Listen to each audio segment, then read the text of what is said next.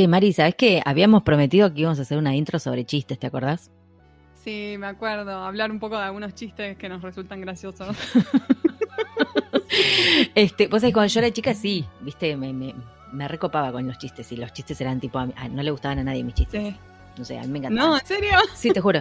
A mí me gustaba uno que no sabe, no sé de dónde lo había sacado, que era tipo, eh, alguien toca la puerta y el de adentro dice, no estoy, y el de afuera dice, ah, menos mal que no vine. A mí me parecía gracioso.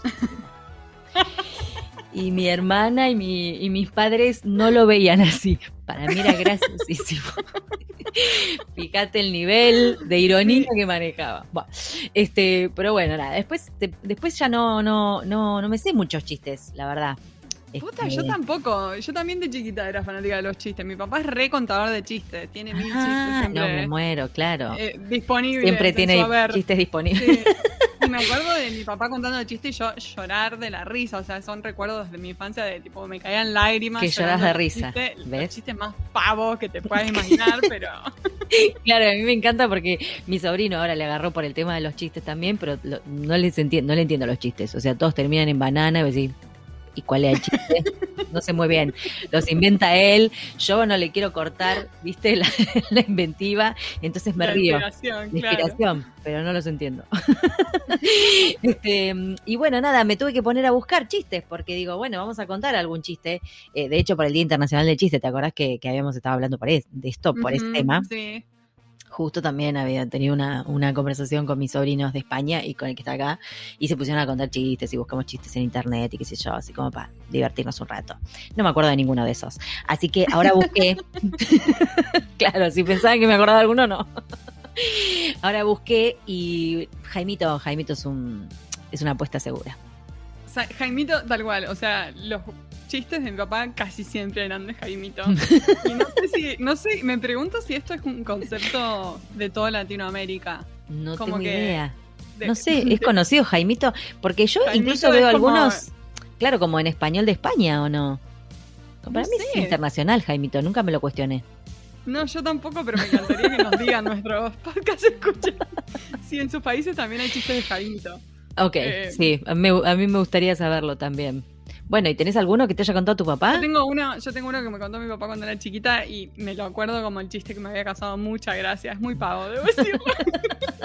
Como la mayoría. El chiste, sí, tal cual. El chiste dice así, estaba Jaimito en la escuela y la señorita empieza a decir, bueno, es muy importante que ustedes tengan aspiraciones en la vida, que, que piensen a dónde quieren llegar, que se pongan objetivos.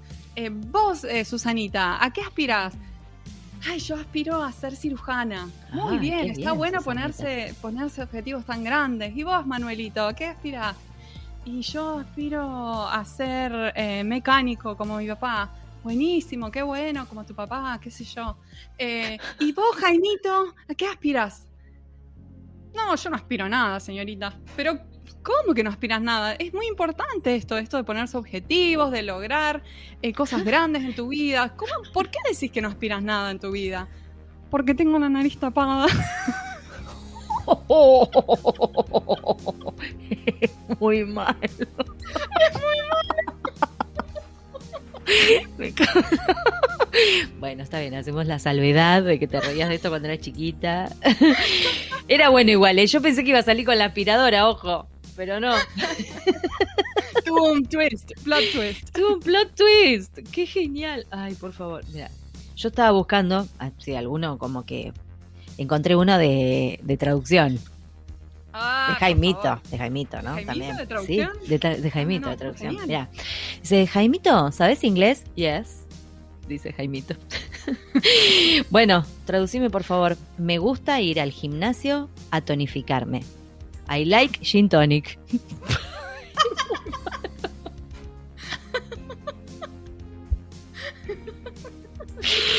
Ay, qué estupidez. Estoy llorando. Está yo, sí, literal, está llorando de risa, pues se está acordando. otro, otro de lengua, otro de lengua de Jaimito también. Jaimito, conjuga el verbo andar. Yo, yo ando. Tú, tú andas. Más deprisa, Jaimito. Él corre, nosotros corremos, ellos corren.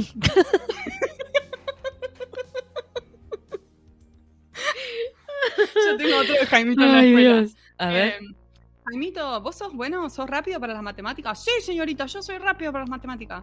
Bueno, eh, ¿cuánto es 3 por 5? 2. No, no es 2. ¿No dijiste que era rápido para las matemáticas? Sí, yo le dije que soy rápido, pero no que soy exacto. no que soy exacto.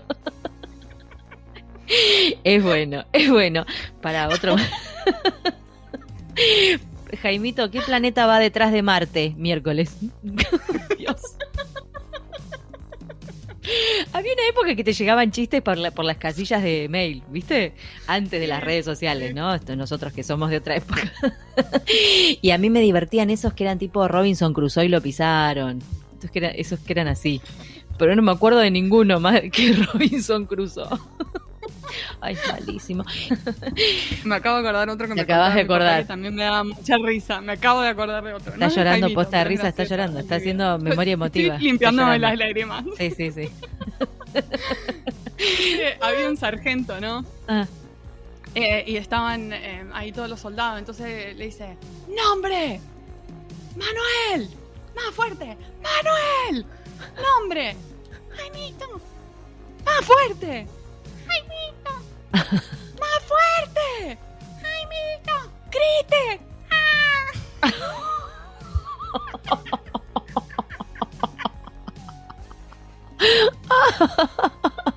Ay, qué.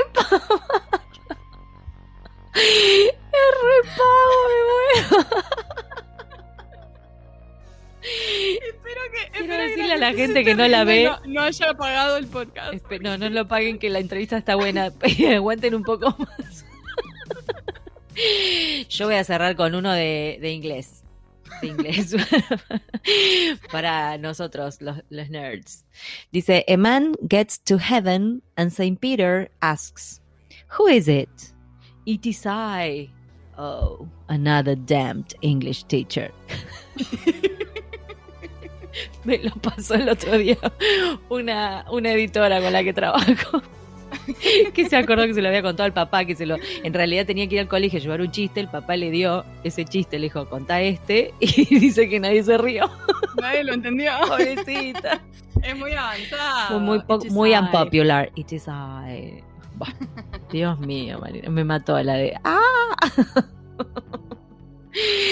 Ay, por favor. Bueno, nos reímos igual. Nos reímos, hay que decir la verdad. Nos, Nos reímos, con los chistes. Y eran para todo público, ¿eh? Se los pueden contar a los niños, a los vecinos, no van a quedar mal con nadie. Al sumo van a dudar de sus este, habilidades este, intelectuales, pero nada más. Bueno, hoy tenemos una entrevista divina y con dos invitados. No con uno. Súper divertida. Sí. Sí, Vamos con Flor y Alexis. yes.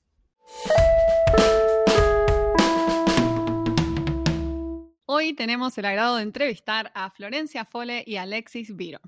Alexis es gamer, profesor de inglés y traductor con un background en desarrollo de negocios. Ha trabajado en ventas y en la industria de videojuegos desde su primer empleo a sus 18 años en su ciudad natal del sur de Buenos Aires.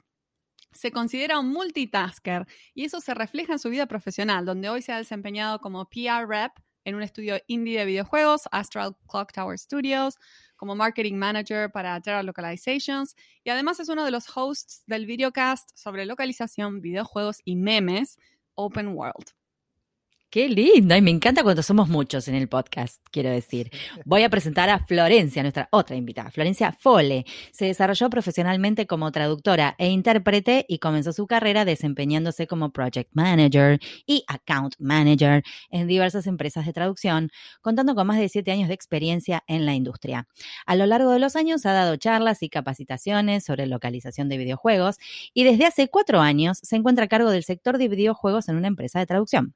Además, Florencia es embajadora de Women in Games. ¡Hola! Y vicepresidenta de la Asociación de Desarrolladores de Videojuegos de Argentina, ADVA. ¡Ah! Me encanta que estén acá. Bienvenidos. ¡Qué lindo! Hola, hola, Hola. Muchas gracias por recibirnos. Gracias. Qué por bueno, tenernos. chicos.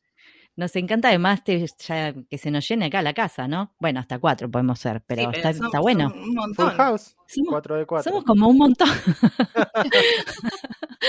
y aparte encima, lo que está bueno, a mí me gusta, no sé, Mari, seguro que vos también, como charlar con otras personas que hacen lo mismo que nosotros en el sentido de que llevan su video podcast adelante, saben lo que es conducir, lo difícil, ¿no? Entrevistan gente, eh, claro. que es entrevistar, hacer las preguntas correctas.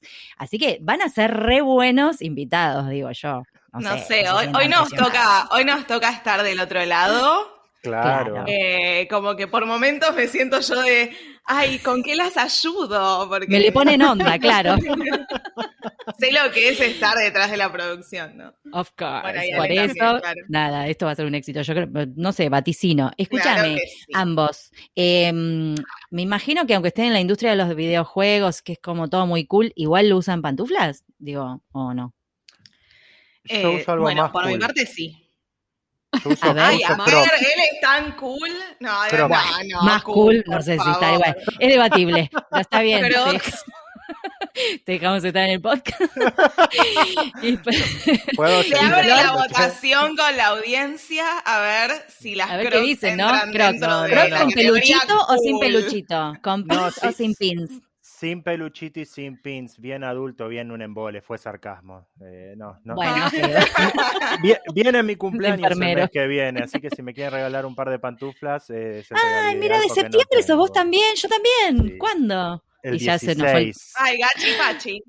Hermoso, Gachi, Pachi, Chichi, Caro. O sea, yo, Caro, vos, María, o sea, somos muchos de septiembre. Somos los hijos de las vacaciones, sabíamos, ¿no? Yo soy del 12, Alexis.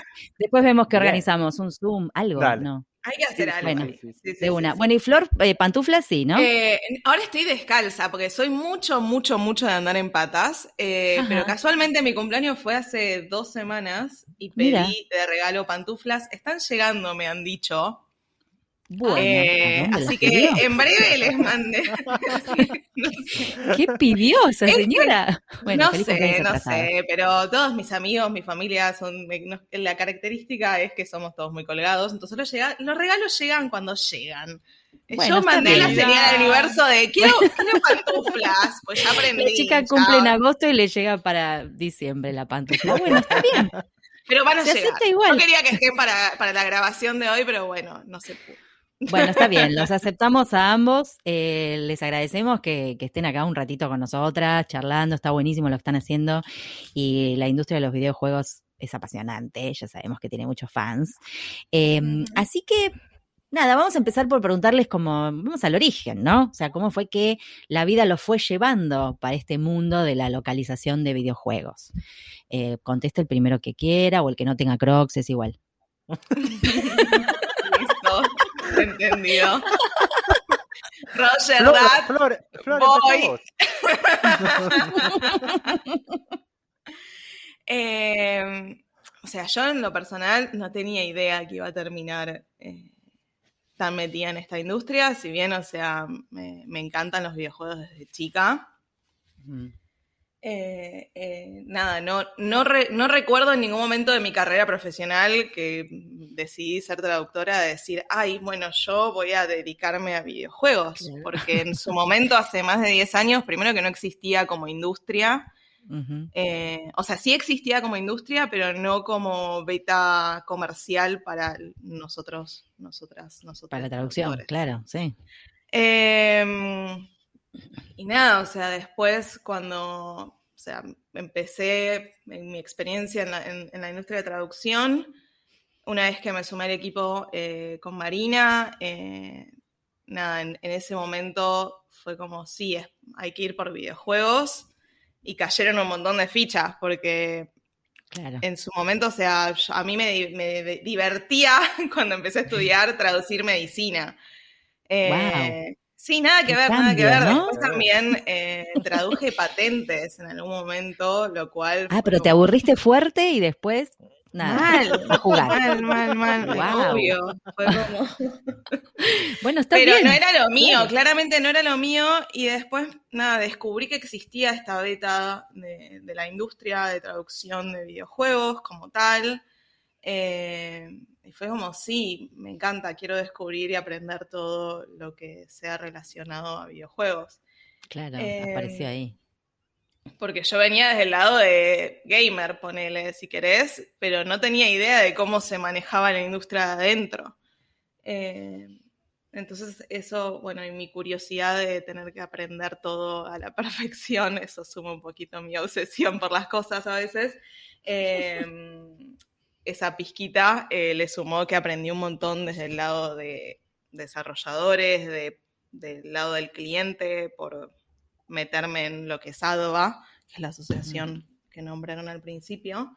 Ujú. Eh, y nada, o sea, me, me empecé a involucrar muchísimo más eh, desde todos los aspectos que hacen a un videojuego, y, e incluido lo que es la localización, que al principio se creía como que era un... A mí me, han- me lo han dicho muchas veces, hace varios años ya, me dijeron, ah, es una industria satélite de los videojuegos, la traducción. Eh, y, nada, cuanto más pasaba, sí, sí, sí, fue como, ¿vos, vos decís? Eh, me parece que si, si no traducís un juego no llega a otros mercados y si no llega a otros mercados, ¿cómo puede ser un producto global y tener una audiencia global y tener éxito, no? Es como la llave o la, la puerta de a un montón de otros mercados. Eh, entonces, al, al principio, o sea, fui a aprender, a aprender eso, a entender que éramos una pata más dentro de lo que es el mundo de videojuegos y en lo personal, bueno, disfruto mucho trabajar en, en la industria Claro. porque... Es re loco porque, bueno, yo nunca fui muy de los videojuegos, les voy a, les voy a confesar, ni de chica. Este, pero ustedes que tenían como su personalidad gamer por un lado y su personalidad traductora por el otro, digamos, eh, quizás también tiene mucho que ver con los últimos años, con lo que pasó con la industria de los videojuegos los últimos años, ¿no? Donde uno empezó como a conectar o se empezó a hacer como más visible y no tan eh, marginal, estoy haciendo comillas en el aire, ¿no? Porque por ahí antes eran como muy nerds los que jugaban a los videojuegos o los que se obsesionaban con eso, y hoy es re cool. ¿No? Entonces, este, nada, y fue no sé hay si como solo toda una cosa que cool. se va dando, digo, y estabas ahí. No sé si solo cool, igual, como que ahora está identificado como un espacio social los videojuegos, y más en el contexto de Claro. pandemia que se volvieron un espacio de encuentro para las personas. Entonces ya pasaron de ser un- el ocio o al- o algo para distenderte o para los nerds o Claro. nada, mismo con o los algo niños, porque te hace perder el tiempo, tal cual. Exacto. o sea, Eh, Tenía esta cosa medio demonizada de que, ay, se la pasa con los jueguitos. Y Mi hijo cumplió que- los años en febrero y quiso hacer una fiesta de Among Us, el videojuego. Ay, sí, mi mamá la otra vez escuchó y dijo, dijo, ¿quién es la monga? No, mami. sí. Among Us, Bueno, el juego. medio- Los medio de amo. pandemia, en, la mitad de pandemia no podíamos invitar a, a nadie al cumpleaños, éramos nosotros acá. Claro. Y con- le compré unas figuritas de Among Us y le puse unas guirnaldas de Among Us y jugamos Among Us con mi familia que estaba en Argentina, en Inglaterra, por todos lados. Eh, jugamos Among Us y ese fue el cumpleaños. Y mi hijo Chocho. Y él fascinado. Y sí, Sí. este, y mm, no, digo, qué sé yo, creo que, que también, bueno, tu trayectoria, digo, como traductora, qué sé yo, en algún momento esos mundos se te empiezan a juntar y también hubo como un resurgimiento y una, como una nueva luz sobre lo que son los videojuegos y eso también me imagino que ayuda. Y el hecho de compartir, ¿no? Porque poner ahora los pibitos agarran Roblox y se ponen a jugar. Poner, mi sobrino, el que está en Argentina, juega con mis otros dos sobrinos que están en España y así conectan los primos, ¿entendés? Por ahí. Eh, por ahí los pones en una charla de Zoom y se volan. digo, y juegan. A mí me parece hermoso. O Es- eso es genial. A mí, me, en lo personal, con amigues, salvó gran parte de la cuarentena el año pasado. O sea, eh, con mi mejor amiga, por ejemplo, eh, ella no jugaba videojuegos. Claro. Y fue como, che, pero hay algunos que son cooperativos y que son re divertidos. Y le enganchaste. Bueno, puntualmente con Overcooked, ella es, es chef, entonces Ah. Overcooked es un juego sobre despachar platos y para quienes no lo hayan jugado lo recomiendo mucho, eh, porque es cooperativo online eh, y nada, no es que tenés que matar a nadie, ni es todos cooperan contra, contra los zombies con- por un bien común, ¿entendés? Entonces es te terminás cagando de risa o cagando a puteadas, depende del contexto, Depende. porque tenés que llegar a un objetivo todos juntos, pero no hace falta que seas tipo hardcore gamer, lo que se dice hardcore Claro, gamer. claro, te enganchás Eh, igual. Te enganchás bueno. igual. eh, Ay, lo voy a chusmear, Flor. Sí, ¿Y sí, vos, sí, Alexis, cómo, cómo llegaste? ¿Cómo fue tu camino a los Ah, videojuegos?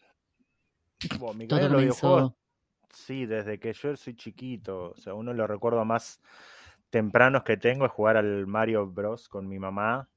Eh, yo con tres años, eh, no pudiendo pasar el. No pudiendo pasar el castillo Ay. 4 del mundo 4. Es una de las primeras frustraciones gamer que tengo. Eh, pero después nada, videojuegos. en general, porque cuatro años.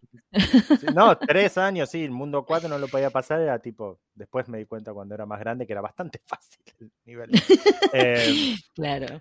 pero no, mira, yo soy profesor de inglés, pero tampoco es que nunca ejercí, siempre me dediqué a, a venta o a trabajos que eran solo trabajos, lo hacías, te ibas a tu casa, te pagaban y no Claro. lo disfrutabas, o sea, es como que Mm. ibas, trabajabas y ya, y siempre mi trabajo de profesor de inglés fue más un side gig, digamos, ¿no? Una changa que yo me hacía con eh, clientes particulares, empresas que iba a, a- a darle clase a los CEO, a los empleados, whatever.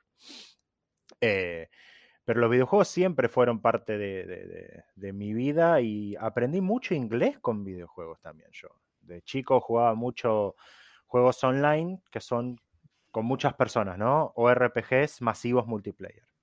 Claro. Entonces eh, me veía forzado a interactuar con otros en inglés, porque si no, no me iban a entender, porque hablaban en inglés.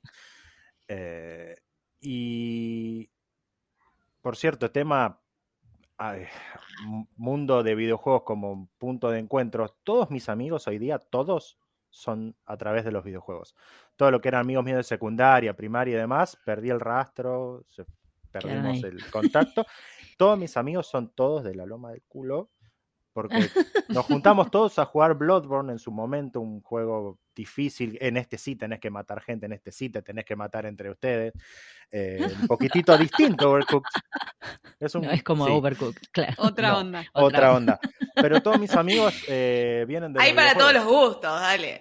Hay para todos los gustos, olvídate. Eh, y yo como encontré eh, en la industria de localización de, de chiripa, o sea, estando en grupos de Bloodborne y demás, en Facebook encontré a, a la dueña de Astral, de, de- de- de- de este lugar donde yo hago un poquitito de PR, y le dije yo desde mi formación de profesor y gamer, le dije, che, ¿no querés traducir este juego que estás haciendo al, inglés, al castellano para que llegue a más gente? ahí, Yo claro. lejos de los conocimientos en la industria de localización, esto fue en el 2018, Mm. y me dijo que sí, y bueno, se fue eh, dando, y acá me están entrevistando ustedes para hacerla corta, no hacerla muy. bueno, pero genial, te salió Años ahí. después sos famoso, básicamente. Es la después me invitan a podcast, viste, uso croc, eh, hermoso. Mamá, salgo en, salgo en pantuflas, mamá. Mamá, este es Este- en castellano, vas a entender algo más. Cállate que mi mamá las escucha, chicas. ¿En Ay, serio? qué Sí, mi mamá siempre me dicen, ay, son re graciosas. Ay, mi vida, pero, eh, pero este, desde la industria no, nos escucha porque. no, no, las escucha porque la, o sea, yo le he hablado mucho de Marina y, y Claro. nada, la conoce a través de mis historias y, y ella cuando vio que había un podcast en español, ella vino a escuchar. Así que un No, la beso grande, un mamá. montón. ¿Cómo se llama tu mamá? Beso, mamá. Irma, un beso. a Besos. Beso, para Irma. Irma, por Irma. favor. Te queremos, Irma. Gracias por escuchar nuestras pavadas. Bueno, yo les quiero preguntar del lado de, de- de los traductores, ¿no? Que trabajan en, en contenido de videojuegos. Porque muchas veces los traductores, muchas, muchas veces, trabajamos sin referencia, ¿no? Con el texto extraído del videojuego, lo cual nos separa un poco del proceso en sí de la localización de videojuegos.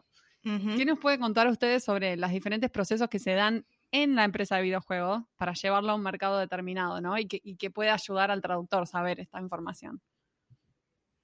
Uf, hay un montón de procesos. Chan. ¿Por dónde podemos empezar? Bueno, Ale. el que quiera, ¿eh? Puede ser el que tenga crocs, no pasa nada. Bueno, Em, ¿qué le puedo ayudar a un traductor? Primeramente, eh, Ah, que muchas veces, eh, la no muchas veces, siempre la comunicación es esencial. O sea, eh, si no saben algo, si no tienen contexto, si no tienen toda la información necesaria para poder eh, hacer lo bien que ustedes creen que van a poder hacer su trabajo, eh, comuníquenlo, porque los videojuegos son mucho de necesitar contexto.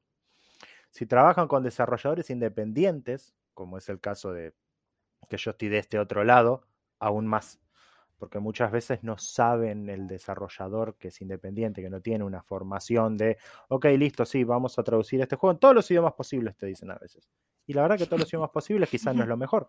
Todos los idiomas posibles Claro. quizás no te alcanza. O no les da el tenés. presupuesto, tal cual. Exactamente. Entonces, em, sirve mucho ser una especie de, de- de encauzar un poco para dónde llevar, ¿verdad? Eh, lo que quiere el cliente, ¿no? Dar ese feedback. No, Claro. ah, me pasaste esto, listo, dale, o bueno, sí, hagámoslo. Eh, creo yo que la Sí, comunicación. ser un consultor, siempre digamos, en es- ese caso. Sí, Sí, y yo me voy un poquito más, o sea, entender qué tipo de cliente te contacta, ¿no? Porque no es lo mismo, como decía Ale, un estudio indie que puede que no tengan presupuesto, que sea el primer juego que sacan, que no tienen experiencia traduciendo el contenido, que tal vez no tengan ni siquiera el presupuesto para hacer un estudio de mercado y entender qué mercados van a recibir mejor su juego, ¿no? Que eso Mm. es la decisión detrás de por qué se determina que un juego se va a traducir a X cantidad de idiomas. claro. Porque si Claro. son una empresa con una trayectoria, con una experiencia y con cierta madurez, van a tener cierta información de qué tipo de juegos funcionan en dónde. Entonces toman la decisión de, ok, bueno, en este mercado Overcooked va a funcionar mejor, entonces lo vamos a traducir a español Latinoamérica. Pone. Claro. O sea, hay, que, hay, Eh. que, hay que hacer como varias, hay varias cuestiones, o sea, más, más allá desde el lado de, de lo que le llega al traductor a nivel empresa o si vos mismo recibís un encargo de un cliente independiente, por ejemplo, entender que, que vos lo puedes ayudar, digamos, más allá de lo Exacto. lingüístico. Está Exacto. buenísimo lo que, lo que traen porque muchas veces, eh, sobre todo al trabajar con desarrolladores de videojuegos independientes que no conocen por ahí del proceso de la localización, ahí es donde uno puede entrar como consultor, ¿no? Y eh, ofrecer, por ejemplo, otros servicios además de la traducción, el armario del glosario, si tienen una guía de estilo para el juego, si ofrecer poder armar eso también, coordinar quizás las queries, eh, las, preguntas que haya durante el juego, Claro. como para centralizar un lugar para hacer las preguntas, ¿no? Son todas cosas que uno como traductor puede traer a la mesa ahí. Sí. Y está bueno porque se genera una, buen, una buena sociedad ahí entre el, entre el desarroll- desarrollador y eh, uno como traductor. Y como Sí, hemos hablado un montón de veces que, que también el, el traductor es como un mediador cultural, en- porque Sí. inevitablemente lo es, ¿no? Me imagino que deben encontrarse con un montón de, de preguntas y de cuestiones que además de la falta de contexto es tipo, ¿cómo va a llegar esto a la audiencia objetivo? Eh, o ¿Qué le puedo proponer al cliente? No sé si se acuerdan alguna anécdota o alguna, ay, si se pelearon con un cliente, cuéntenme. Pero si no, si no se pelearon con ninguno, este, digo, esas cosas de tener que hacerle entender o decirle, no, mira, te conviene tal o tal cosa, o se puede hacer tal o tal cosa, hasta dónde te ata la imagen, por ahí te ata la imagen, entonces bueno, nada. sin, se romper una ningún anécdota de esas. NDA ni nada. No, claro, claro, lo que se pueda contar. al, al- al ejemplo, o sea, en el caso de juegos que tengan contenido bélico, por ejemplo, Ah. o que traten de conflictos bélicos con determinados entre determinadas naciones o países o culturas, Mm, eh, se trae al debate y puede que haya colaboradores o colaboradoras que digan, que lo flagueen, que digan, che, mira, esto puede ser conflictivo, no lo pueden recibir bien en tal cultura.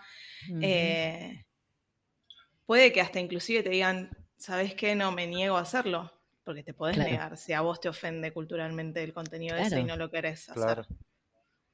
Tal cual. Entonces, esa- esas conversaciones es como, bueno, hay que tenerlas, sí, y es re necesario, eh, pero no son de las más fáciles, ¿no? Porque como le decía al No. cliente, no, che, me parece que esto no va a ir porque... Y es uno de los títulos más grandes del mercado, ¿entendés? Y decís como, bueno, sí, ¿cómo, Te querés matar. Pero Y sí. hay que comunicar, o sea, después la decisión final obviamente la tiene el cliente, me parece. Pero co- como siempre. Claro, pero también es tu obligación informar, digamos. Exacto. Vale que exacto, tampoco se va a comer después un, un lío. Este. Pero es un, o sea, es una, una relación de, de dar y recibir. Me parece que Marina acá mencionaba también esto de los um, materiales adicionales. Hablo de query sheet, hablo de guía de estilo. Eh, en general, o sea, los juegos no salen de un repollo.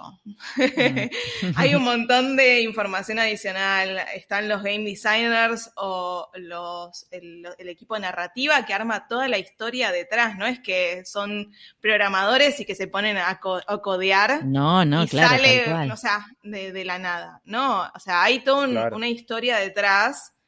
Que eso es lo que a nosotros nos permite entender de dónde también sale el juego, los personajes. Entonces, es re necesario pedir este material adicional, ya sea desde glosarios, guías de estilo o inclusive el, lo que se llama el GDD o el Game Design Document, que es donde está todo por escrito, por detallado, todo lo que pasa dentro del juego. La Biblia Entonces, es eso, claro. Sí, Exactamente. sí, sí, la Biblia, Claro. el book de juego. Eh, Cada juego tiene uno de esos documentos. claro, claro. eh, algo que también me ha, me ha tocado a mí, no, no en mi rol actual en Astral, sino en, en- un pequeño proyecto que, que- que hice, una especie de asesoría, digamos, era un juego medio orientado a, a la cultura japonesa y se me dio por preguntar, che, ¿qué fuente van a usar para el juego? ¿Verdad? ¿Qué tipo de letra? Ah, ¿no? Tipografía. Buena La tipografía, exacto. Y cuando la descargué, ¿no? Yo, argentino, español, me puse así a escribir, a probarla, me di cuenta que no tenía soporte de todos los caracteres. Y al mismo tiempo, la Sí. ñ, claro. Y eso era, para ellos era la letra. Era, esta es la letra que engloba la imagen que queremos dar nosotros en nuestro juego. Perfecto, Mm. gente, pero saben que esto si lo, si lo localizan, la gente va a recibir un Claro, un cuadradito en vez de una ñ. Claro. O peor, va a haber una N donde no tiene que haber y capaz que Claro, ahí, por favor, miedo. queda como un poco mal. Y si estamos hablando de que encima están esto. trayendo una cultura asiática, ya de por sí es un poco difícil los nombres y demás, eh, van a tener un problema. Flaguear no era eso la mejor también- carta de presentación, digamos. Claro. No, claro. Y aparte no, pelearse con los diseñadores que eligieron esa letra tan puntillosamente. Qué momento. Sí, se te enojan un poquitito, pero hey, no es mi culpa, sí. yo te, lo, te, te estoy avisando yo ahora para que no tengas problemas después. Sí. Igual, no, No, sé no, si no. es que se enojan, o sea, eh, puede que haya un fastidio porque Un sí, fra- es un garrón que te frustración, pase claro. eso en cierto estadio del proceso de desarrollo. Pero Sí, es una realidad, sí, sí. no puedes dejar no decirlo. Claro, porque- esto me lleva como a otra, me lleva como a otra pregunta, porque digo, eh, obviamente hay todo un trabajo detrás del que eligió la letra, pongámosle. Digo, hay una decisión artística, ¿no? Digo, de Claro. por qué tiene que ser esa letra. Pero esa decisión artística no se cruza con la necesidad que tiene después el, el videojuego, que es traducirla o llegar a otro mercado. Digo, no, se ve que como desde el principio no se piensa, o no sé si ellos no lo piensan o vayas a ver. No siempre, no, No No siempre, siempre. Claro. Sí, yo Por hablo eso desde estamos acá nosotros, indie. tipo. No, no, digo, está bien, pero está bueno saberlo que mucha, esto como que recalca lo mismo que dicen ustedes a veces de, de- cuando tenés un cliente indie, tenés que ser un consultor completo en ese, en ese sentido, hablar, porque hay hablar. cosas que no pensaron, digamos. Claro. sí, sí, sí, Es, sos parte del proceso creativo, sea indio o no el, el Claro. cliente, me parece, porque eh, el cliente confía en que vos vas a transmitir en tu idioma lo mismo que ellos están generando en el idioma original. Claro. Porque es Sí, como un sí, sí. libro, es traducción literaria, es audiovisual, es creativo, eh, no, Exacto. no te podés quedar solo con las palabras. Entonces, tenés que ir más allá y entender la cultura 100% de llegada. eh, y nada, entender también detrás, o sea, de las dos caras de la misma moneda, entender el objetivo detrás de ese mensaje que quiere dar el desarrollador, cómo lo está dando, cómo quiere que llegue y vos cómo haces que llegue. Sí. A mí me, bueno, todo esto que me están contando, que digo, lo, sí, es, es cierto que está medio emparentado con el audiovisual. digamos, con, la, con lo que es audiovisual.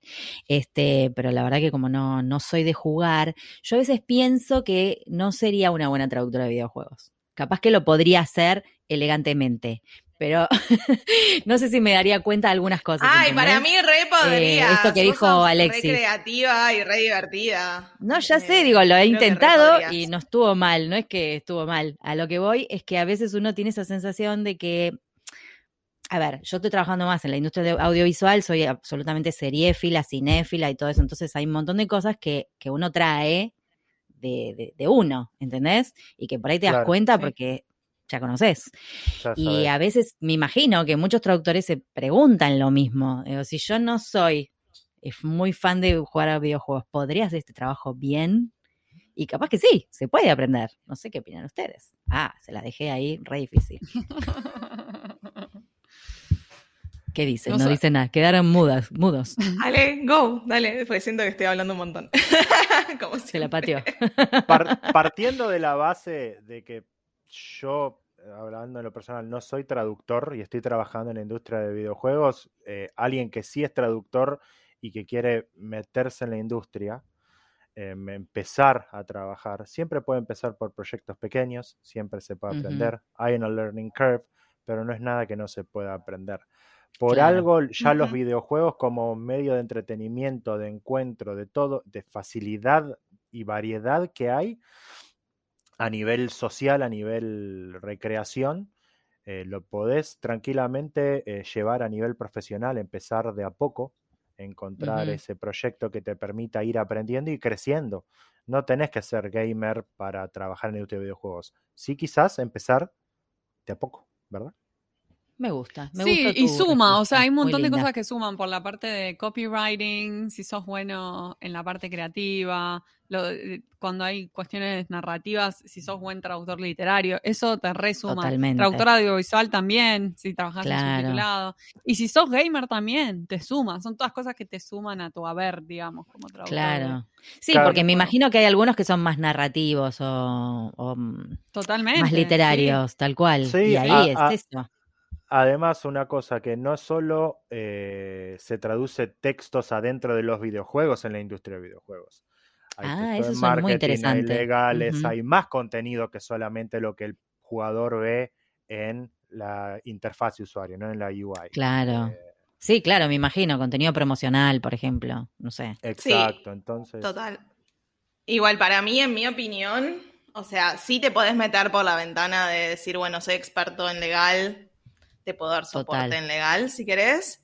Mi opinión es si vos, como traductor, traductora, realmente tenés un deseo de especializarte en videojuegos, como en cualquier otra industria, tenés que ponerte a estudiar. Y en este caso, que es la parte más divertida, estudiar y jugar videojuegos. Claro. Eh, elegí un género. O sea, elegí un género que te guste. O sea, no es fácil porque a veces puede ser como un poco eh, avasallador. Eh, de- elegí un juego, un género que te guste. Empezá mirando gente jugar también. Hoy en día tenemos Twitch y YouTube con streamers y con gente compartiendo cómo juega los juegos.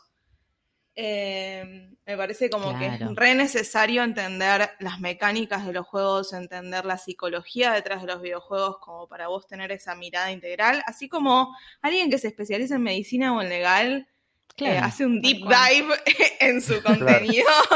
Total. Eh, sí. Mi recomendación es esa, o sea, empiecen, sí, por chiquito y así a la vez hagan esa tarea de, bueno, me recomendaron este juego, voy a jugarlo un mes entero, voy a ver qué me pasa con ese juego, voy a ver el gameplay, voy a ver video, gente jugando, como al menos eso es lo que yo hago, porque yo soy también una nerd impresionante. No, pero Y está agrego, y agrego otro challenge. Mm. Te lo podés poner a veces en inglés, a veces en español. Ah, y claro, bueno, volvés, sí, y también. Sí, chusmeás cómo, esa es cómo se fue. buenísima. ¿Cómo resolvieron? Este, no, pero está re bueno porque yo te digo, hay mucha gente joven que, yo digo joven porque yo ya creo que no soy muy joven, pero mucha gente joven que ve que toda esta industria está creciendo tanto y quiere ir por ese lado, siendo gamer o no, digo, ¿no? Eh, Ah. Pero está buenísimo lo que decís, Flor, porque de repente que yo, si yo me quiero especializar en medicina, más vale que me tengo que poner a estudiar como loca o elegir una rama y curso de acá, curso de allá, curso de allá. Y con videojuegos vos puedes arrancar sin curso, digamos, para empezar. Si tenés ganas, te mirás videos como loco, jugás como loco. Hay un montón de, de videojuegos gratuitos eh, y accesibles. A eso voy, digo, ¿no? Y hay capacitaciones. nivel de inversión de dinero. hay- o sea, Exacto. la realidad a mí, a mí me pasaba cuando yo empecé que no, no había ni capacitaciones ni se hablaba de localización de videojuegos. Total, Ahora tenemos el beneficio de que se está hablando un montón en todos lados.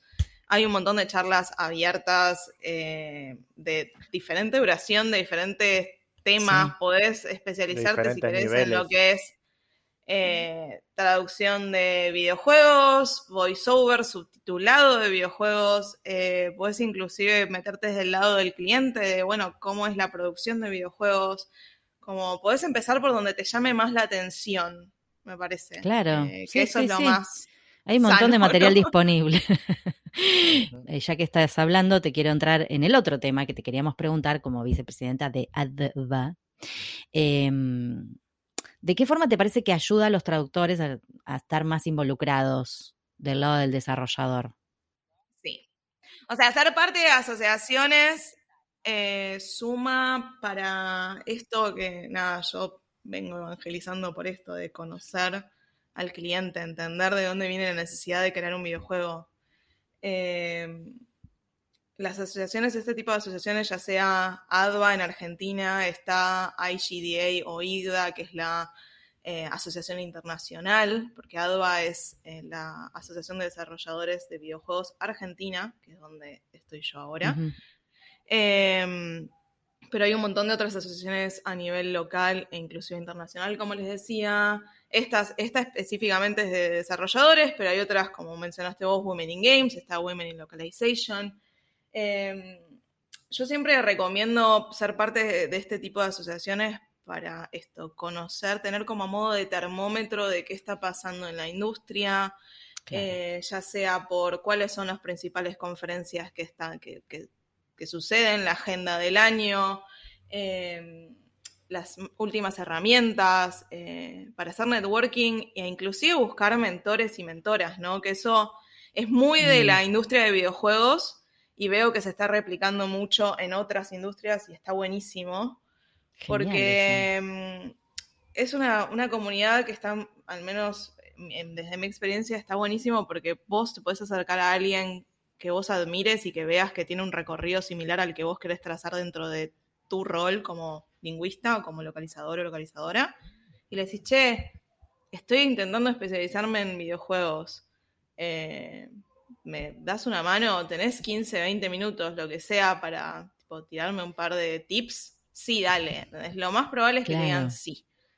Eh, entonces, esas asociaciones sirven para identificar a esa gente que tenés que ir a tocarle la puerta y preguntarle qué onda, por dónde va. O sea, ya los vamos agregando en LinkedIn y todo eso. Gracias, sí, por Sí. favor. Y otra cosa que está bueno de lo que dice Flor es, em, em, más allá de pedir ayuda, de, de uno ofrecerse, eh, de cual. uno ofrecer su ayuda, ¿no? Decir, ¿cómo puedo ayudar a la asociación? ¿Puedo ser voluntario de alguna forma? Porque de esa forma generás relaciones con, desde otro punto, ¿no? No desde un punto de te estoy contactando y no sé quién sos y ayúdame, sino como, bueno, no, estoy metida en esta organización, estoy ayudando a estas iniciativas, Y generás aprendés, amistades, entonces es un más montón. fácil puedes con- conseguir mentores y todo, exacto. Sí, Re. claro, fundamental. Sí, me encanta, chicos, me encanta. Sí, así es como empecé ADVA igualmente, ¿no? como, como vocal ayudando. Claro. Está buenísimo eso. Pero yo quiero preguntarle sobre Open World. Mm. Es Ah. un videocast de videojuegos, localización, memes, cómo comenzó y cómo va. Qué divertido ¿qué de memes, me, me, me re divierte. Eh, es algo que venimos ahí como gestando hace un tiempo ya. Eh, y cuando se sumó Alexis al equipo, fue como, bueno, sí, este es el momento. Fue, empezamos el año pasado a producirlo concretamente. Eh, pero veníamos ya con la idea de hacer un podcast o de hacer un show o de hacer algo relacionado a localización, videojuegos y con una vueltita eh, desde hace más de un año, hace dos. tres años. Sí, sí, sí, sí, sí. Fue Irma, decí la verdad. Había una Irma te base. dijo. Confesá. Irma me dijo, eh, lo mismo que las chicas de pantuflas. un podcast y están ahí en pantuflas, andá a hacer el ¿Qué podcast. esperás vos? Anda, es vos Sí, que sí, sí. nena. Perdón que te No corté. Ale. pierdas más el tiempo. Sí, yo me sumé y me presentaron este proyecto y yo nunca había estado en cámara en un podcast o en nada así. Claro, ustedes Sí. hacen con cámara. Qué momento. Claro, nosotros hacemos con cámara. Y, Yo puedo estar despeinada acá. claro, Ay, sí, eso, eso se los agradezco un montón. como, como invitada. me Hoy no me peino, dijo Florencia. Sí, dije, hoy no me tengo que maquillar. Mi pareja, la que le uso el, el maquillaje para Open World, también les agradece. Me Eh, muero. hay que tapar estas ojeras. Oh, tapar estas las ojeras del traductor son, son Eh, tremendas. Pero la verdad que sí, empezamos con nuestro primer episodio en enero. Eh, sacamos dos episodios por mes, cada 15 días idealmente. Salimos en Multilingual Media en esta primera temporada. Eh, Y la verdad que como gamer y como un fan de los idiomas, eh, es hermoso poder entrevistar eh, gente de la industria, porque traemos gente tanto de la industria de la localización como de la industria de videojuegos. Eh, Claro. Hemos, hemos traído gente de estudios, de los principales estudios de, de videojuegos, los más grandes, eh, y la verdad que es muy difícil ser profesional a veces y no ponerte en fan y decir, me encanta tu laburo. Ay, ni me lo digas. Nosotras dos fangirleamos como locas, ya lo habrán escuchado. Mal. O sea, No, parece yo no la traductora de Harry Potter y estamos las dos. El nivel, el nivel de Como el perro está por salir. Sí, sí, sí. Bueno, nosotros casualmente, olvídate, es muy difícil. ma- mañana casualmente entrevistamos a, a una persona, puedo decir a quién entrevistamos mañana, ¿no? Eh, Sí, nosotros por grabamos. favor. Esto va a salir en Eh, un mes, chicos, así que Bueno, pueden decir. eh, sí, el ya episodio ya va a haber salido seguramente. Entrevistamos a Bueno, Sebastián genial. Erasmi, que es el Ajá. especialista de lenguaje latinoamericano para Ubisoft, que es los que hacen Assassin's Creed, Rainbow Six. A mí Assassin's Creed me Mm. encanta, es un juego culturalmente muy pesado, muy pesado en el buen sentido, ¿no? Está muy bien hecho. Y tener la chance de, de pick his brain, ¿no? De preguntarle al loco este, flaco, ¿cómo hiciste tal cosa señor. que me rompió la cabeza hace tres años, cuatro, cinco, diez, mientras estaba jugando en mi sofá? Eh, como gamer sí, es sí, una es locura. como- Es hermoso, Difícil mantener-. Mantener Sí, ahí la- como la claro, es hermoso. Y además, sobre todo, que si seguís los juegos. No, no, no. Es fantástico. O sea, es nerdear. Es lo que Sí, Es nerdear. y que te paguen por nerdear además. Hermoso. es hermoso. Si vos podés, es un high level nerding. Vamos a Sí, sí, sí, es como no, no, hemos sí, llegado sí. a niveles inesperados de Si nerdeo. tengo que trabajar, ¿a qué vas sí. a hacer? Entrevistar a un chabón que laburó en los jueguitos que juego. Hermosísimo. Yo ya gané. Yo, Yo ya gané. Eh, ya- Tal cual. Y Vamos aparte que te 14 pones nervioso porque no sabes bien, como o sea, la pregunta correcta, digo, porque no podés quedar mal con el ídolo, digamos. Ay, ¿no? me parece ¿A hay quién una le preguntás para sacarle más jugo? Señora, Está- parece hay hay una una producción, hay un producción, equipo. señora. Menos los mal. ¿Qué onda esa producción? Ah, Digo, Ay, Ay, sí. esa producción está es... mal. Eh, No, no está mal. Nosotros también estaqueamos. Pero hay que... No, No, pero- no, es research. research, Es research con un toquecito, una rosquita más. Un cuarto research un rosquita, sí. poquito neurótico. Eh, tenemos la suerte de tener a un equipo de- puta madre. Lara, te mandamos Hermoso. Lara, estamos hablando de Lara. Ay, esa Lara está re loca, la conozco. Lara, Claro, una ¿quién le va a decir que no a Lara? Pero, pero Es sí, una loca claro. Una cordobesa hermosa que Es también una es... genia. Y si no la mandás que se les pare la puerta que mide como un metro noventa. ¿O no? Sí, es Ahí lo ves, 80. Cuando Sí. nos juntamos la otra vez fue tipo, ah, sos igual de alta que yo". Encima ¿Vos yo mido unos, unos 55 y ellos, los dos son súper altos. Nos juntamos Claro. los tres y Ah. fue como, soy un minion. Y a Flor la llevaba a UPA. Sí, sí, así, tipo. Flashé, No, es fundamental. El tema de la producción es fundamental y nosotras siempre Sí, sí. agradecemos eh, eternamente a Caro y a Meli, que son nuestras Ay, chicas, nuestras beso, millennials superpower. eh, que Esa es la clave, posible. rodearse de millennials para hacer estas cosas. Total. Ya estamos viejas nosotras. Cuando sos muy generación X necesitas un millennial al lado. Este, Ay, por favor, no, pero ayuda. claro. y la No, gente, y por eso la están los que- memes que- también. Por eso están los memes. Ay, por favor, hablemos de los memes. Sí, sí, Para iba a decir una pavada que no tiene ningún sentido. Hablemos de los memes, por favor. Qué divertido. No, pero estamos Eh, en internet, tenemos que tener memes. Sí, no sí, hemos encontrado a nadie que nos Queremos diga. jugar a ser memes. millennials memes, por favor. Sí, Eh, no nos pasó a que nadie nos diga, Flor, che, memes no, no sé, no, no me gusta. No, aparte es ¿A como. quién no va, le gustan? Son lo más. Es una, es una manera recopada porque les pedimos que nos compartan sus cinco memes favoritos. A veces nos Ah, mandan más, a veces nos mandan menos. Y nosotros O sea, a la audiencia le piden esto. Que No, no, no, al- no, a los, a, a la- los a los invitados. Ah, sí, sí, te sí, quiero sí. un montón. Me muero de risa. ¿Y qué? ¿Se lo mandan antes o te lo mandan? No, Claro, nos lo mandan Claro. antes. Secretos de producción. Secreto. Sí. Sí. eh, entonces, igual, al menos yo trato de no verlos antes para Ah, reírme ¿no? genuinamente en el momento con la persona o Ah. preguntarle, che, explícamelo, porque a Ya veces te iba a preguntar hay- si le sacabas perfil psicológico, porque según No, los memes el que, que te manda. usualmente los Bueno, ve soy bueno. yo. Soy el que los Sí, él aplica vos. filtro y a veces dice, che, este, Hemos tenido que aplicar un, Que un- mejor no. otro filtrito. Este no va. No por nada, no hemos tenido nada extremo, ¿no? Pero hay ciertas cosas que. Pongamos otro. Bueno, mejor no. Lo compartimos claro, en claro. nuestro grupo privado de WhatsApp, eso. Claro. Se ríen entre ustedes. Sí. Eh, pero sí, o sea, es muy bueno porque, nada, para mí los memes, hemos tenido debates sociológicos sobre los memes, Sí. ¿eh? pero eh, es como aprendes mucho de lo que hace reír a la otra persona, ¿no? Y de, Sí, de cómo Sí. ve el mundo, cómo de percibe cómo el, ve el mundo. mundo. Sí, sí, Sí. No, y además te digo que los memes son muy difíciles de hacer bien, digamos. Es un nuevo arte, por decirlo de alguna manera, porque es un humor muy condensado. O sea, vos no tenés Sí. eh, la tiro y la remato.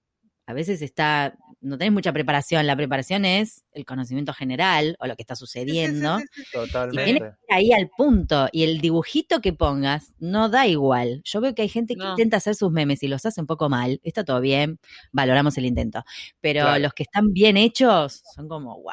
Sí, sí, sí, obra de arte, tal cual, Sí. tal cual. Obras de arte. Sí, sí. Uno de nuestros invitados, eh, Ulises 1, tiene un museo de memes Me jodés. con Junto su con análisis sociológico. Por favor, sigan esa con otros- página, porque yo la sigo y me muero de risa. con Pará, necesito hablar con ese señor. Hicieron, hicieron todo un especial de Julio. Mem Museum, así se Con llama. Julio la Iglesias. Museum, Sí. sí. Ay, por favor, como me volvieron loca con Julio. Me volvieron loca. Bueno, No, ese- todo ese el mes de julio sacaron, no, pero hicieron un especial de julio que nada, estaba muy bien curado. Hacen Ah, ok. curaduría de memes. Hacen curaduría. No, me parece fascinante. Me voy a meter. Necesito, Sí, sí. necesito ver eso. Este, Ahí bueno, o sea que y va bien. O sea, yo veo muy buena recepción, al menos en las redes y qué sé yo, de Open World. O sea, va. Sí, no lo podemos creer, o sea, eh, está- o sea, no- para nosotros cada vez que nos juntamos es juntarnos a charlar un rato. Y después, bueno, hay gente que resulta que lo escucha y lo ve. no sé Claro. cómo sucede eso. Eso ya está, es sinónimo de éxito. Eh, Chicos, este, no, la verdad que no, para mí esto es un mundo que yo no conozco, me encanta. Eh, y bueno, le llegó el momento de la pregunta final. Ay, Sorry. wow. Sí, ya. Pasó volando. Se pasó bola. Ay, viste, porque somos re buenas entrevistadoras. Eso es lo que pasa. Las mejores. geniales. Me encanta. Pregúntale a Irma. Vas a ver. Sí. Bueno. Ver lo que te dice. Bueno, bien. Te- Esto hay que ponerle un poco de suspenso, ¿no? Cuando le Porque escuche a si mi no mamá, te digo que me cuenta. Cuando lo cu- cuando Dale, escuche después mamá, comentame lo que dice tu mamá, que era el que dice Mario Bros y la queremos también. A Gaby, ok. Bueno, como todos nervio. sabemos, el camino profesional tiene como muchos momentos diferentes, más altos, más bajos, etcétera, ¿no? Pero siempre uno pasa por un momento de crisis, ¿no? Así, crisis en rojo o encrucijada, ¿no? Que es como que te sacude, te tumba, te levanta, lo superás. Y cuando lo superás, pasás, eh, aprendes algo. Siempre es así. ¿Cuál fue ese momento para ustedes, si es que lo identifican, y qué aprendieron. Esta, no tienen respuestas correctas esta pregunta, o sea, porque esto es muy personal. Cada uno aprende lo que sea. Si aprendieron a atarse los cordones, está bien, es válido. Este, no importa. Eh, lo importante es saber que todos pasamos por una crisis. Entonces, si ustedes identifican ese momento así de, oh, ¿qué hago con mi vida? ¿Y qué aprendieron? Cuéntenos. Yo estoy en la cresta de la ola de la crisis en este momento. bueno, cosas de las crisis all over, ¿no? Porque hay muchas crisis, Eh, claro. No, qué sé yo, la pandemia fue como una gran crisis eh, que aprendí un montón de lecciones en lo personal y creo que mucha gente también coincide. Em, Concuerdo. y después lo laboral en cuanto así, tipo, nivel, onda, es por acá o por allá, ir a blanco-negro. Em, fue cuando, nada, decidí especializarme en videojuegos, que venía, es más, estaba pensando dejar la industria de traducción porque venía de una experiencia horrenda. Em, y fue como, bueno, confiar de nuevo y, y ahí fue como un antes y un después y, Qué bueno. y eso destrabó después todo lo demás, ¿no? O sea que aprendiste que hay segundas oportunidades. Vamos a Claro que sí, resumirlo claro así. que sí, claro que sí. Soy Excelente. ferviente defensora de las segundas y muchas oportunidades. Genial. ¿Y Alexis? ¿Algún- Ah, sí, yo en mi caso la pandemia también me... Marzo 2020 me encontró eh, de repente en bolas, así, eh, no literal, ¿no? En el sentido de como decimos en criollo, ¿no? Para el resto de Latinoamérica Sí. es como... sí, Si van a estar mucho subtitulado este, este- No, sí, siempre hay Sí, gente sí, que, sí, se, que no subtitula. Una style guide, por favor, un glosario de términos. Eh, nada, te despertás un día, no tenés más trabajo, de la nada, sin compensación, sin nada, siendo padre Chan. de un nene de dos años, en ese momento tenía un año, ni siquiera un año, un año y piquito, perdón. Claro, Eh, y tuve que volver al lugar donde yo había dejado inicialmente, nueve años, un lugar. Muy tóxico, muy feo, que es horrible. Eh, y al mismo tiempo, en ese interín, encontré, o sea, dos meses después, en abril, mayo, tuve la oportunidad de pasar a la empresa en la cual trabajo ahora. Y fue tipo, ok, volví a este lugar en el que estaba, pero con un compromiso también, ¿no? Porque, o sea, me, me tomaron, a pesar, de, a- nobleza obliga, a pesar de que el lugar no era un buen ambiente laboral, me tomaron de nuevo en medio de la pandemia, Claro. en medio del contexto. Eh, pero era la oportunidad de dar un salto y yo sin tener formación como traductor, Claro. profesor de inglés, nada que ver. Eh, si aprendí algo es, eh, sí, más o menos. Es, eh, no sé segundas oportunidades, pero dar ese salto, aunque dé miedo, eh, a Sí. veces te encontrás con cosas bastante, bastante lindas. Eh, así que nada, a pesar de la adversidad, de aunque a veces decís, uy, ¿ahora qué hago? ¿Y ahora Eh, qué hago? Sí, La, eh, la clave es hacer algo, no quedarte en ese que ahora qué hago. hermoso consejo. Sí, mover, mover, mover, que la Sí. energía se mueve y algo llega. Sí, sí, sí, sí, sí, no te quedes quieto hasta que no te encuentres de repente Momento en místico. pantuflas. de Sí, pantuflas. sí, sí, somos místicas también, divinas y místicas. Chicos, un placer, la verdad, haberlos tenido acá. Eh, me encantó, me encantó eh, todo lo que contaron. Va a haber un montón de gente recopada con esto y seguramente espero que escuchen Open World si es que todavía no lo han visto. Y, y nada, que, que sigan esos caminos profesionales florecientes que me encantan. Ay. Subiendo de nivel, Ah. es lo único que sabía decir de juegos. Pero sirve, che, sirve. No, no, no, sirve, Nunca funciona. me game over. Nunca Que no- game jamás over. game over, siempre terraza, terraza, me clava, me clava. me clava frase la, la doña. Nos vamos riéndonos como locos. Muchas Ay, gracias. las quiero. muchas Gracias Gracias, por gracias, invitarnos. gracias.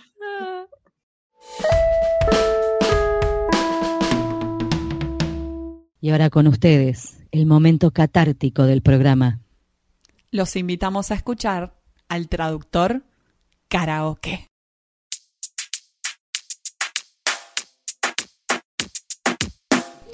Aunque yo traduzco con soltura, todos los clientes siempre apuran. Tipear tan rápido es una locura. Tengo que cuidarme la postura. Con el mouse la mano siempre queda dura. Contractura. De tantos el clic se te satura. Contractura. Y estar sentada arruina la figura. Contractura. Y después te duele la cintura. Contractura. A mí también me duele la cintura. Contractura. Tengo que cuidar bien la postura. Contractura. Aunque esta profesión es sabrosura. Contractura. Nunca he visto una espalda tan dura. Contractura. Solo me levanto a la heladera. Pa' mover un poco la cadera. Quisiera agarrar la carretera. No volver hasta la primavera.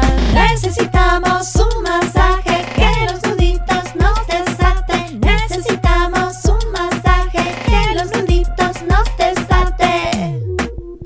Contractura. Contractura. Este fue un nuevo episodio de En Pantuflas, patrocinado por nuestro amigo fiel, MemoQ. Si sos tan fan de MemoQ como nosotras, aprovecha el 45% de descuento exclusivo para podcast escuchas. Anota este código, CAM-pantuflas45. Podés encontrar todos los episodios del podcast en nuestra página en guiondelmediopantuflas.com y suscribirte para escucharlos apenas salen en iTunes, Spotify y Google Podcast.